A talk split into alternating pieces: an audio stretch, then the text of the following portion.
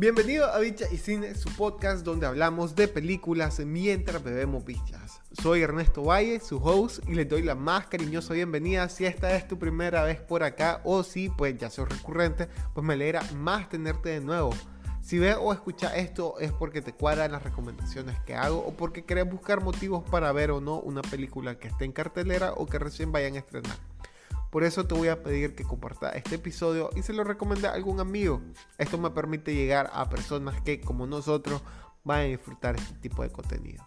En la descripción de este episodio vas a encontrar nuestras redes sociales, así como otras formas de apoyarnos. Antes de comenzar este episodio, les recuerdo que es traído a ustedes gracias al Patreon del podcast. Para ser uno, solo tenés que ingresar en la dirección que está en la descripción de este capítulo, que por una membresía desde un dólar va a poder tener, entre otros beneficios, las indicaciones de cómo ver las películas de las que hablamos.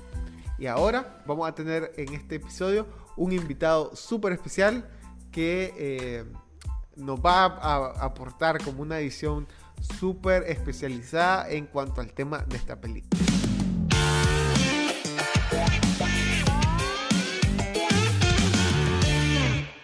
En este episodio me acompaña Lucila Raquel Martínez, que no es solo porque sea mi esposa y sea eh, mi pareja, sino también eh, porque es una de las pocas especialistas, si no la única, creo, eh, en psicología perinatal en Nicaragua. Y ustedes van a decir qué tiene que ver eso con bicha y cine. Y la respuesta es sencilla y es que la película que nos toca hoy eh, se llama eh, Baby Dawn y justamente cuando la miré en el sitio que uno de los tantos sitios que uso para ver películas lo vi yo dije esto le va a encantar a Lucila y pues se lo presenté y le dije, ¿qué tal si hablamos de esta película en el podcast? Ya me dijo sobre, pues entonces, primero que nada, bienvenida, amor. Gracias. eh, es nuestro primer episodio, además, como esposo. y nada, bueno, em, un poco para darte ciertos detalles antes de que hablemos como ya en sí en la película. Pues esta es una película del 2020. Una de las cosas que a mí me llamó mucho la atención sobre esta en sí eh, es que mm, fue producida por uno de los directores que a mí mucho me ha gustado, te lo he querido eh, presentar, pero no hemos podido ver más películas de él, eh, que es Taika Waititi, que a mucha gente le suena porque hizo Jojo Rabbit, que ganó mejor guion adaptado, creo que el año antepasado, no, el año pasado. Pero también eh, ha hecho películas como Thor, Ragnarok eh, y otras, pues más tantas. Incluso creo que ya en otras ediciones eh, hemos hablado pues de esta película. Em, de esas películas. Entonces, un poco para comentarles de qué trata. la película pues se centra en Zoe, que es una... Ellos son de Nueva Zelanda, es una pareja de Nueva Zelanda, ¿no? Sí, son una pareja de Nueva Zelanda. Eh, que entre otras cosas pues se dedican a ser eh, arboristas, es decir, eh, se dedican a cortar árboles para que no... Pero también hacen como el deporte de escalar ah. árboles y ella sobre todo participa en como en concursos internacionales y toda la onda. Sí, ella tiene una vida, una vida con metas, con sueños y todo. Y de un día para el otro se dan cuenta rápidamente que no es solo que están embarazados, sino que están embarazados y tienen... Seis meses. Seis meses. Eh, la, la Lucy entiende lo de la semana, yo no. Em, entonces, obviamente, pues llama la atención eh, porque lo que eso representa, ¿no? Un poco eh, este cambio de vida, este cambio de, de, prácticas, pues, de comportamientos y demás, ¿verdad? Y pues esto obviamente impacta en la vida de, de su novio de toda la vida, pues Steam, que pues las reacciones de las dos personas son muy diferentes, pues, ¿verdad? Eh, esta es una película de Curtis Bowell em, y está fotografiada por Ian McCarroll. Primera cosa, eh, esto es un poquito más técnico, ¿verdad? Antes de, de, caer como en nuestras apreciaciones como tal, eh, tienen un poco que ver con el tema de que te lo venden como una película de comedia, pero yo no la sentí comedia, no sé vos.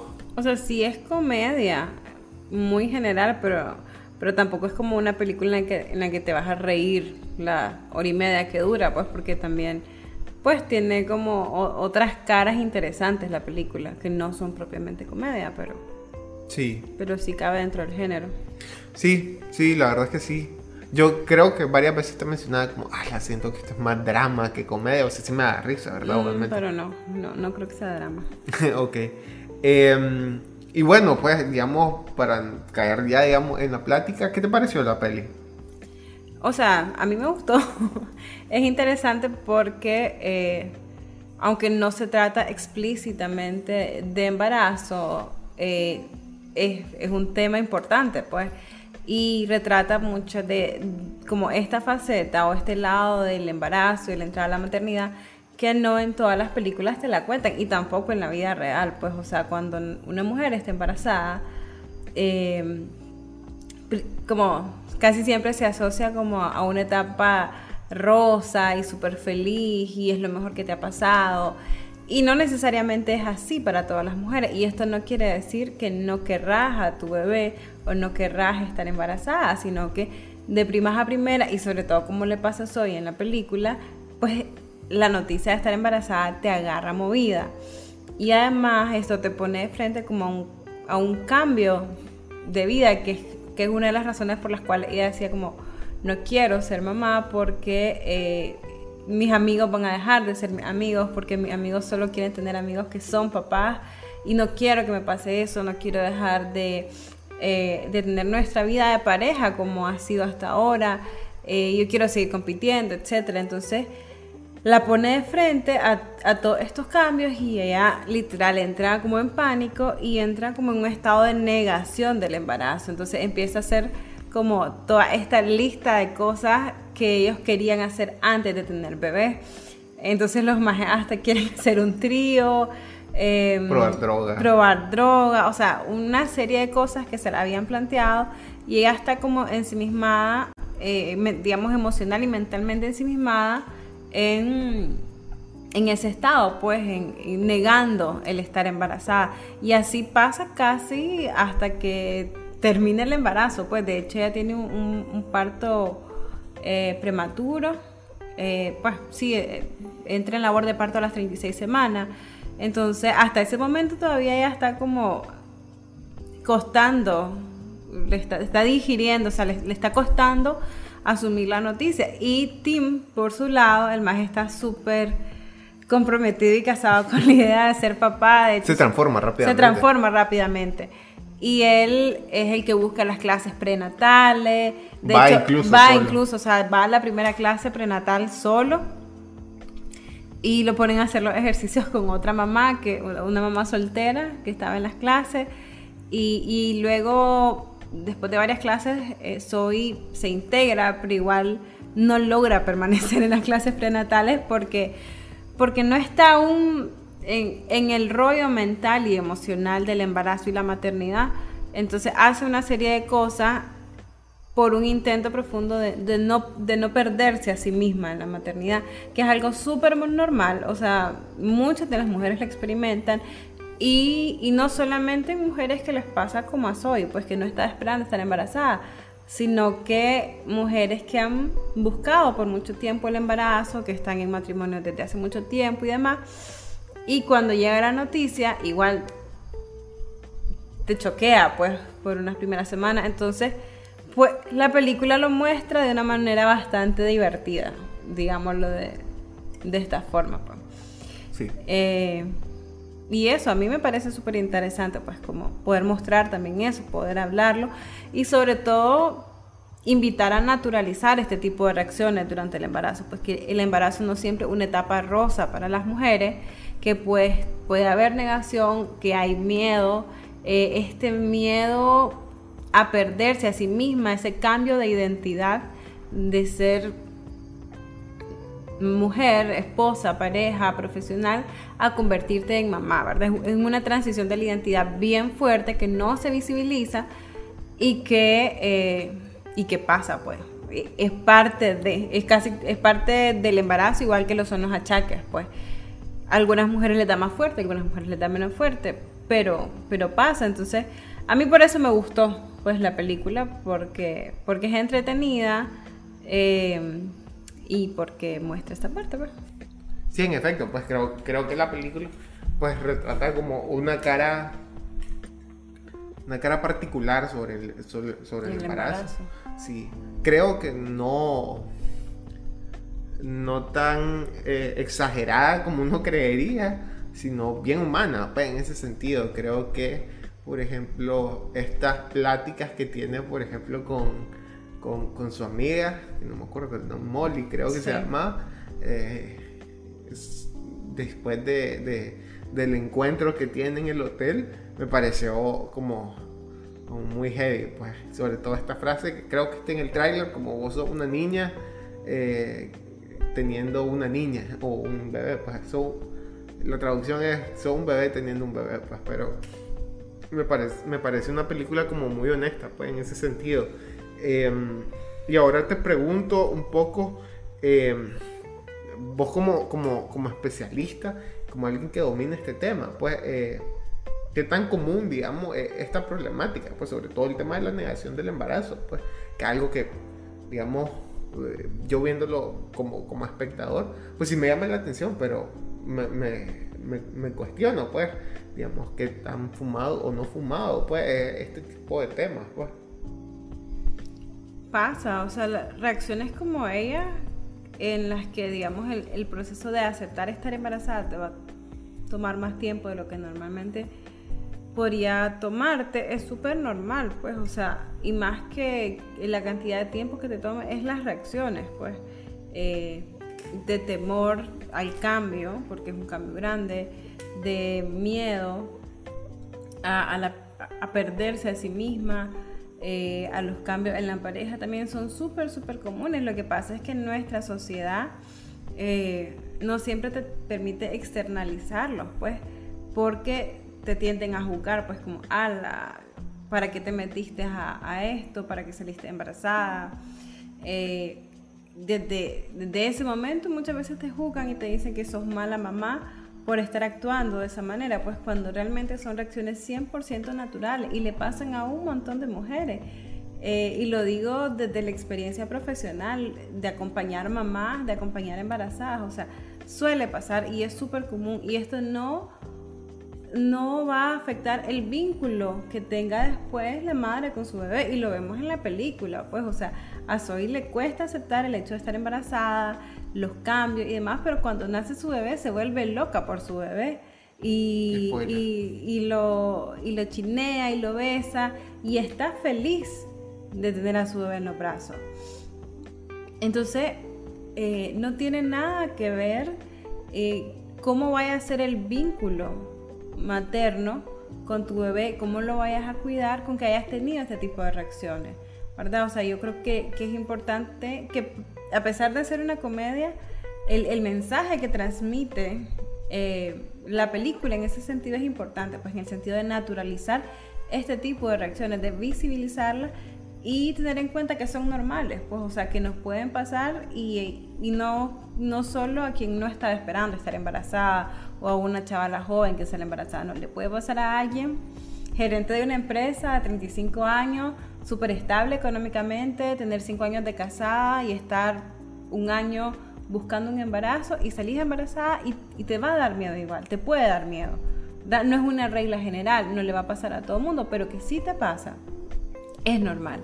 Entonces, eso, ¿no? Y sí, ya digamos, si nos vamos a, otro, a otra escalada, hay, eh, cuando ya, estamos hablando, digamos, de, psicopatología, si hay un, un diagnóstico como tal, que es el trastorno disociativo en contexto de negación del embarazo, pero no es el caso de Soy, porque cuando estamos hablando de trastorno disociativo en contexto de negación del embarazo, eh, hablamos de una mujer con, una psicopatología como tal que realmente eh, no se dan cuenta de, del, estar embarazada, ¿no? Y a veces llega el momento del parto y, entras en un proceso de despersonalización y demás. De hecho, yo hace poco compartía en, mi Instagram eh, el caso, el caso de una mujer en Costa Rica que tuvo trastorno disociativo en contexto de negación del embarazo. Pero estamos hablando de una mujer que pasó seis meses sin darse cuenta que estaba embarazada, que tuvo un parto prematuro, que tuvo a su bebé en un baño. Casi esa, eh, esa, es casi la historia de Zoe.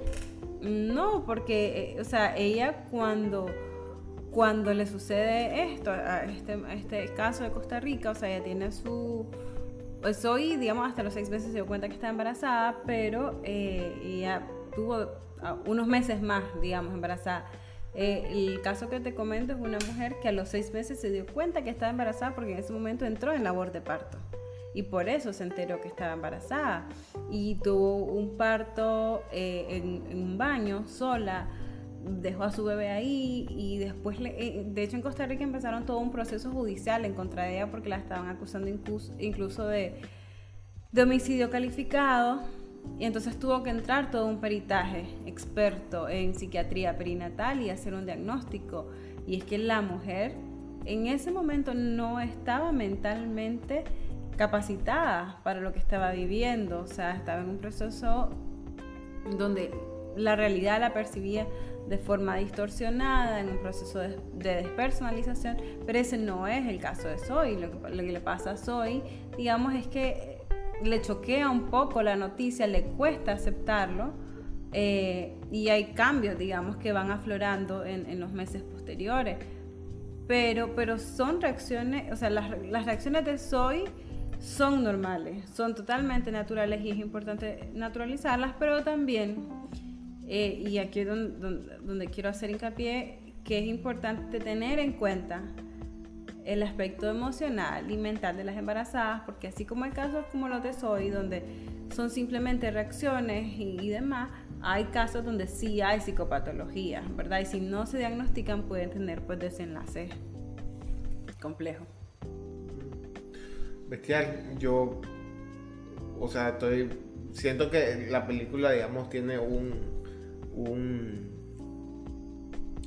una dimensión, ¿verdad? Y cuando comprendes como todo el tema psicológico, eh, todo el tema eh, mental que, conlleva pues, el, embarazo, pues cobra, ¿no? Otro sentido, pues. Em, y fíjate que justamente estaba pensando, pues eso, que un poco te lo decía antes, como que estaba spoileando, pero realmente el, el, el spoiler de, de, que esta madre queda feliz con su hijo realmente no representa, digamos, como, como el centro de la, de la película. Para mí el centro de la película es, el proceso, de, ella, exactamente, viviendo su embarazo. Eh, interesante al final que, que, es dirigida por un hombre, pues, no, no, no, por una mujer. Eso me hace pensar, pero, pero pues creo que eso igual sería otro tema. Pues yo ahorita más bien lo que te preguntaría son eh, las tres preguntas que siempre hacemos pues, en el podcast. ¿Qué es lo bueno, qué es lo malo y con qué secuencia eh, te quedas? Yo me quedo con la interpretación de, de, Rose Marafío, que es Soy. Eh, ella me parece súper cómica. Como, como, como actriz me parece... me parece que puede hacer como, como, como toda la carga, digamos, interpretativa que, requiere la película, pero también es, como muy como muy cercana, pues la sentí como, como, como, como alguien que no estaba, digamos, interpretando algo ajeno, pues, digamos. Como sí, se ve muy natural su actuación. Exactamente. Eh, la interpretación de Tim también, que es Mario Lewis, creo que se llama, estuvo también buena. Eh, no me gustó la, la amiga de, de Molly, pero... No es relevante tampoco. Sí, sí creo que como el... Eh, me parece súper tuani, digamos, lo bueno para mí, vuelvo sobre lo mismo, creo que lo bueno está en la actuación de Zoe, eh, como una persona eh, carismática, ¿verdad? Como una actriz carismática. Y obviamente pues la historia, pues, en el sentido, un poco lo que vos decís, ¿no? Como las dimensiones que tienen, no solo por un lado el tema de, del embarazo como un proceso, digamos, familiar, sino también como todo lo que conlleva, digamos, y que permite, pues, digamos, hablar, eh, eh, digamos, psicológicamente, pues, qué es lo bueno para vos la peli. La historia en sí misma, pues, el tema, porque, porque aunque no, quizás para el director ese no haya sido el propósito principal, yo sí rescato que es una película que sin ser como esa su temática, eh, lo que te quiere decir es que el embarazo no es un proceso físico nada más, es un proceso emocional, mental, psicológico y que tiene muchas facetas, pues, ¿verdad? Entonces, eh, eso, eso a mí me, me parece súper tuani, o sea, me gusta mucho. Y como te, como te digo, tal vez no, es no era el propósito del director, pero, pero tal vez por mi trabajo es la mirada de, de, donde yo la vi y de donde yo la viví. Entonces me gusta mucho eso. Eh, y que no es solo, que no, que no, es un proceso único de la mujer. O sea, que, la, que la pareja lo vive, o sea, que el hombre vive también el embarazo emocionalmente y tiene cambios en el comportamiento, como le pasa a Timmy, tiene cambios a nivel mental. Que no siempre le damos el chance a los hombres que lo vivan y que lo manifiesten, que lo expresen, pues, pero de que de que pasa, pasa. ¿Y qué es lo malo? ¿Qué es lo malo? Que es bien cortita. Yo la sentí cortita, pues. Sí, y eso que no la vimos de corrido, pues. Sí. Eh, sí, una película de hora y media. Sí. Eh, yo siento que hay algunos temas que, eh, que no, alguna subtrama ahí, como por ejemplo eh, este asistente del trabajo de, de, de, ah, Zoe y de, y de Tim que... X, pues, eh, o sea, sí, es una historia que no tiene nada que ver, pero si bien se engancha con la película porque es la manera en que ella encuentra para no ir a las clases prenatales. Sí, pero perfectamente lo pudieron haber obviado y no, nada. no, pasaba nada. Eh, sí, sí, yo estoy de acuerdo, creo que por ahí anda. Eh, ¿Y con qué secuencia te quedas? Eh, con una de las del final, cuando ya está en trabajo de parto, porque estaban peleados. Pues, eh, como pareja, ellos se habían peleado por, pues, por, todo el rollo que se tenían. Pero en, una, en una de las visitas al, médico, en una de las visitas prenatales, la, la gineco le dice, bueno, ¿y cuál es tu plan de parto? Y la madre empieza a decir un montón de cosas como la loca, como quiero que hagan fuegos artificiales y que rompamos un, un, tubo de, de confeti cuando nazca el bebé. Y lo hizo como por fregar, pero Tim, que, es, que es la pareja de ella, lo encontró como la forma. Lo, o sea, él lo guardó en su mente. Y aunque estaban peleados, lo quiso respetar. Lo quiso respetar y así lo hizo, pues, y el maje llevó los fuegos artificiales fuera de fuera del hospital y después llega la policía porque era prohibido y literal cuando el bebé nace el maje eh, rompe el tubo de confeti y los médicos lo regañan, entonces esa secuencia me gustó mucho y también igual en ese momento durante el trabajo de parte que ya estaba como súper bloqueada y lo llama y él llega y en cuanto él llega empieza la fase activa y la magia pare ahí nomasito. Pues. Entonces me gusta por dos razones, por, por el tema del plan de parto y cómo él eh, lo recordó y lo respetó, a pesar de que tenían sus diferencias en ese momento, y la importancia de la pareja, pues. la, pareja la importancia del estar acompañada cuando está en trabajo de parto, cuando parí, eh, y cómo hace la diferencia estar o no estar con tu pareja. Sí, ala, yo tengo dos secuencias con las que me quedo. Una súper banal que es los juegos en un baby shower que tienen. Ah, sí. Eh, esa es de las partes más cómicas de la película, sobre todo el juego de el papel higiénico, que no voy a decir nada más, solo lo voy a dejar ahí por si la ven. Y la otra eh, que me parece como que cristaliza, como eh, por un lado como este paso de una vida a otra de Zoe, pero que también habla mucho sobre su cuidado, digamos, hacia eh, el niño que están haciendo, ¿no? Que es cuando se va de fiesta con Molly y la, la amiga anda en su canal y toda la onda, se tiran shots, se tiran entre comillas porque realmente... Ella no tira, ya no se lo toma. Exactamente, y ahí la más es cuando se da cuenta... Eh, que su vida ya no es su vida, pues como, como lo era antes, pues. En su vida eh, está cambiando. Exactamente. Y, y, eso me parece, me parece un, momento como muy interesante, pues. Eh, y nada, pues yo no sé si tiene algún comentario final de la peli. Pues que la vean, o sea, no es el peliculón así como wow, Pero es una película entretenida. Está buena como para un sábado en la noche. Sí, buena para un sábado en la noche. Sí, sí, estoy de acuerdo. Y nada, y hay yo nada más que agradecer a mi pareja por acompañarme en este episodio. Eh, decime tus redes sociales para que la gente que nos escucha y que diga como, wow, que Tuani que habla ella sobre el embarazo, debería de tratarme psicológicamente, que ahora que estoy embarazado, la única cosa es que si estás embarazada, por favor no hagas bicha mientras este episodio, tenés permiso, pero tenés su contacto ahora. Eh, PSI, o sea, sí, punto eh, Lucila Martínez Perinatal. Igual lo voy a poner aquí abajo. Y nada, este. Eso sería. Para que la. Bueno, nada, no, sí, que la vean. Cuando puedan, que la vean. Sí. Es divertida. Va a estar en el Patreon de Dicha y Cine. Así que. Mm.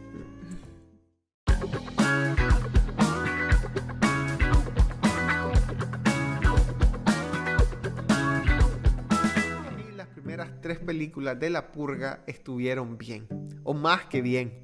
La cuarta, incluso la serie misma, fue como, ah, ah, lo voy a dejar pasar. Pero La Purga por siempre tiene un problema grave y es que existió. Era una saga que se negaba a morir y que como toda crítica, ¿no? Eh, y sobre todo en específico la sociedad norteamericana, eh, desde la perspectiva del armamentismo, eh, la xenofobia, el discurso de odio, ¿no? la violencia y la desigualdad, pues en esta película al final se resuelve con que pues, la mejor solución es aliarse a partir de raza y emigrar. Eh, esto pues a mí me resulta sumamente forzado y yo siento que eh, para hacer eso mejor no pues. Eh, de las pocas cosas buenas de esta película es que participa de Noche Huerta, que un actor mexicano bastante interesante, ¿no? Y pese a eso, pues, al final igual la película me resulta sumamente extensa y bien torpe. Ojalá que eh, a la purga pues la reinicien o pues la continúen, pero pues que lo hagan bien, ¿verdad? Porque si no, pues realmente es mejor olvidar que esta película existió y quedémonos en la cuarta. Salud.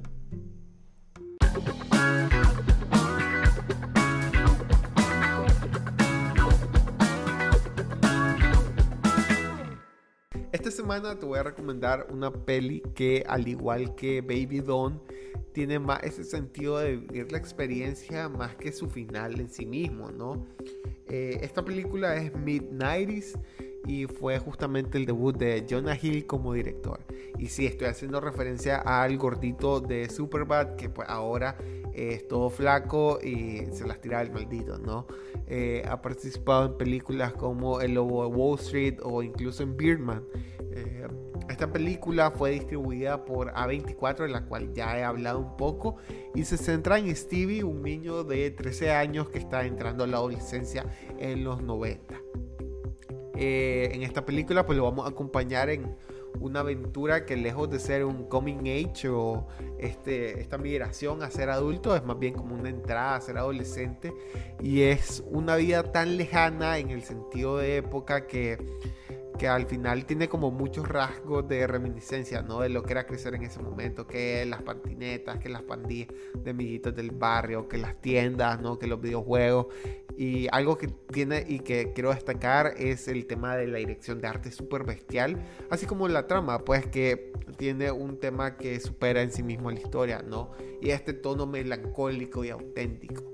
Y nada, ojalá que la disfruten. Ahora, si llegaste hasta acá, eh, de seguro es porque te gusta este tipo de contenido y yo te quiero agradecer, ¿no?